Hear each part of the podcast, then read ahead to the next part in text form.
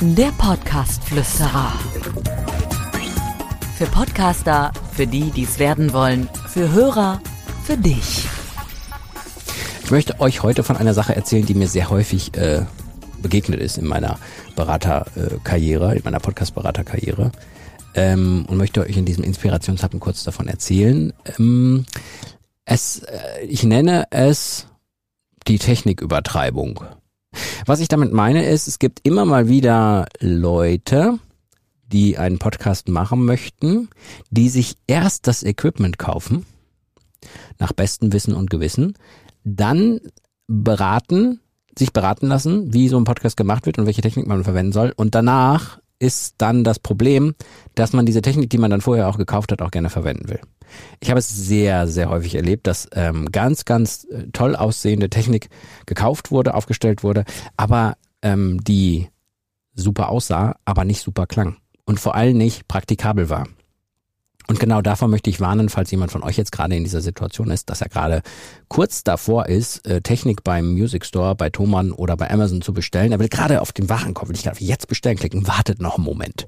Wartet noch einen Moment und macht euch erstmal schlau, wofür der Podcast überhaupt eingesetzt werden soll, äh, weil es kann ja zum Beispiel sein, dass ihr, äh, dass das dabei herauskommt, dass ihr sehr viele Folgen online aufzeichnen werdet oder dass ihr ein portables ähm, Aufzeichnungsgerät braucht und dann könnt ihr das nämlich im Grunde alles wegschmeißen, wenn ihr irgendwie ähm, wenig flexibel seid. Und das erlebe ich tatsächlich häufiger. Das ist jetzt nicht nur Quatsch, den ich erzähle, sondern es ist wirklich häufiger so, dass diese Situation eingetreten ist und dass dann der Podcast eingestampft wurde, weil die mit der Technik nicht zufrieden waren und gar nicht bemerkt haben, dass sie die falsche Reihenfolge gemacht haben, nämlich erst die Technik gekauft und dann, ja.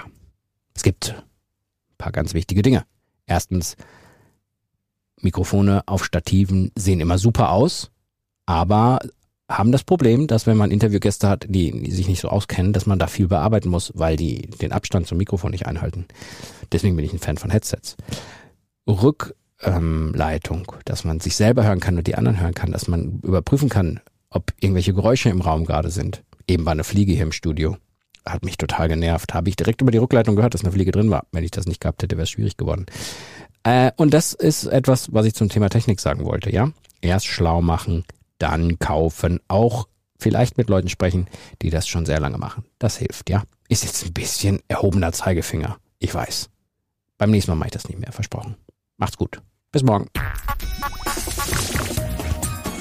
Der Podcast-Flüsterer. Für Podcaster, für die, die es werden wollen, für Hörer, für dich. Abonniere den Podcast-Flüsterer auf iTunes, im Auto, zu Hause oder in der Bahn. Alle wichtigen Entwicklungen der Podcast-Szene verständlich und hörbar.